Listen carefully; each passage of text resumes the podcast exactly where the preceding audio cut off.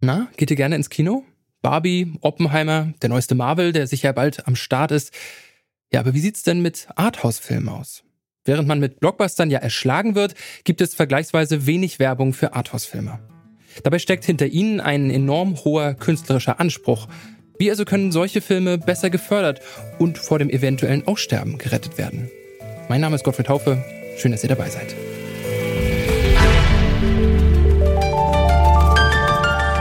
Zurück zum Thema.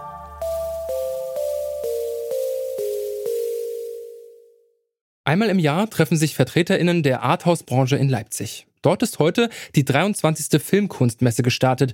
Auf der Messe tauschen sich Fachleute über die Filme der kommenden Saison und Themen abseits der Kinosäle aus. Dabei geht es vor allem um die Filmkunst, also um die Arthouse-Branche. Die steht ja gar nicht so oft im Fokus. Und zwar so selten, dass wir vielleicht erst einmal erklären sollten, was Arthouse überhaupt ist. Und das tue nicht ich, sondern Felix Bruder. Er ist Geschäftsführer der AG Kinogilde. Wenn es jetzt um das Arthouse-Kino als traditionellen Begriff geht, dann sage ich immer, das ist so ein bisschen, ja, so eine Mehrteiligkeit aus Programm, aber auch Events, Veranstaltungen, also was um den Film herum gebaut wird, dass es mal ein Regiegespräch gibt oder eben eine Reihe von einem Regisseur, um auch mal ältere Filme wieder zu sehen im Repertoire und natürlich der Ort selbst, also der Ort mit, mit seiner Technik, mit, mit der Qualität der Vorführung, das alles, finde ich, macht Arthouse-Kino aus. Mit Felix Bruder und Henrike Barke, der Mitbegründerin des Magazins Indie Kino Berlin und Programmleiterin der Filmkunstmesse, habe ich über die aktuelle Situation der Arthouse-Branche gesprochen. Wie steht es um Programmkinos? Dazu Felix Bruder. Wir sind zumindest sehr, sehr froh, dass alle Kinos die Corona-Pandemie mehr oder weniger heil überstanden haben. Das heißt, große Kinoschließungswellen, die wir noch vor ein, zwei Jahren befürchten mussten, sind ausgeblieben. Das sicherlich auch dank einer auskömmlichen Förderung im Kulturbereich. Aber jetzt, sage ich immer, kommt die Stunde der Wahrheit, denn jetzt müssen die Menschen zurückkommen. Jetzt muss wieder die Wirtschaftlichkeit Einzug halten in den Kinos. Aber wenn man jetzt diesen Sommer anschaut mit den Zugpferden, Barbie und Oppenheimer, aber auch äh, dem, was dadurch natürlich an Publikum wieder ins Kino gezogen wird, stimmt uns das eigentlich ganz hoffnungsfroh, dass das jetzt wieder an Fahrt aufnimmt. Auch wenn die beiden von Ihnen genannten Beispiele ja beides Filme sind, die weniger in einem Arthouse-Kino vermutlich gezeigt werden. Ne, ich denke, Oppenheimer ist sicherlich ein Thema, was ein Arthouse-Publikum oder sagen wir mal ein, ein interessiertes Publikum anspricht, was ja ein sehr, sehr ernstes Thema behandelt. Es ist schon auch ein gewisses Phänomen, das im Grunde genommen ein, ein eher bunter Film und ein so ernster Film miteinander in Anführungszeichen jetzt plötzlich so harmonieren. Aber auch Barbie ist letztlich von einer Regisseurin, die sich bislang immer mit Arthouse-Filmen hervorgetan hat und letztlich auch eine überraschende Sicht auf dieses Thema wirft, was oft viele Fans von Barbie erstmal etwas verstört. Und ich glaube, das ist ja auch das, was Kino ausmachen soll, dass wir nicht immer das sehen, was wir erwarten, sondern auch mal überrascht werden. Und insofern ist das auch Filmkunst. Aber ich denke auch immer, beim Kino gehen gar nicht immer nur so der Punkt, ob das der beste Film der Welt ist, sondern gerade jetzt auch mit Barbie und Oppenheimer haben wir gesehen, wie viel Spaß das macht, sich auszutauschen, überhaupt zu gehen und über die Sachen zu reden. Also ich habe lange nicht mehr so viele schöne Kinogespräche geführt wie über Barbie und Oppenheimer. Und das ist an sich schon wertvoll.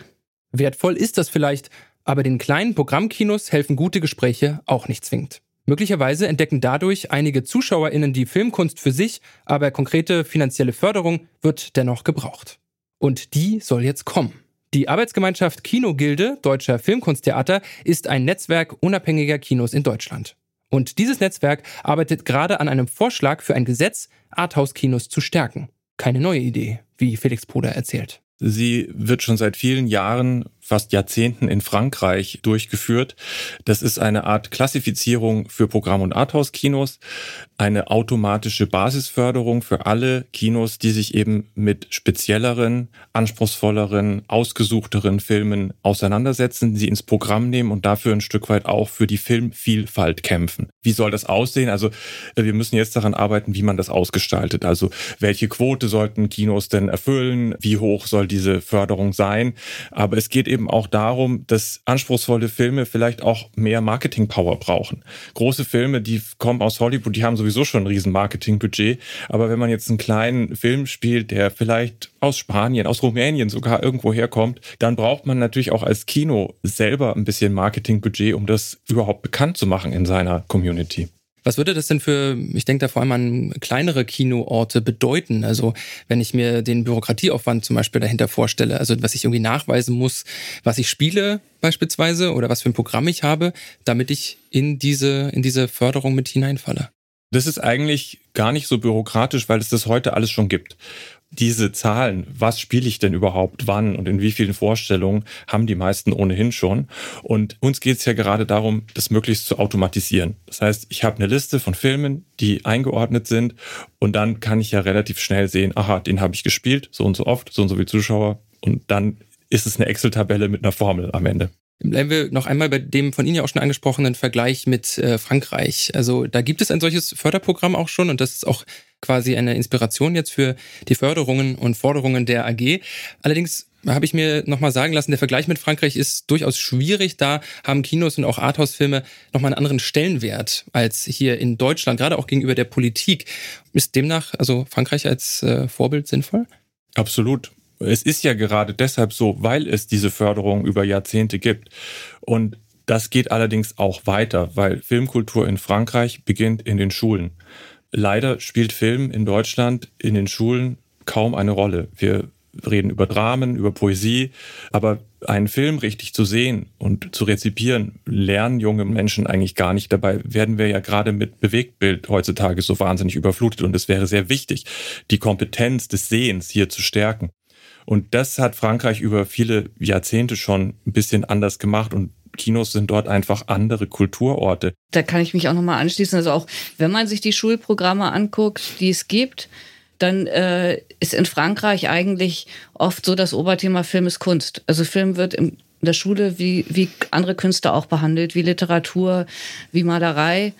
Und in Deutschland hat das, finde ich, oft noch so, so einen eher pädagogischen Anspruch irgendwie, dass man mit Medien irgendwie richtig umgehen muss, weil man ihnen sonst ausgeliefert ist. Und das hat beides, finde ich, seine Berechtigung. Aber wenn man sich da ein bisschen mehr in Richtung Frankreich orientiert, finde ich, tut das dem Film als Kunstform wirklich gut.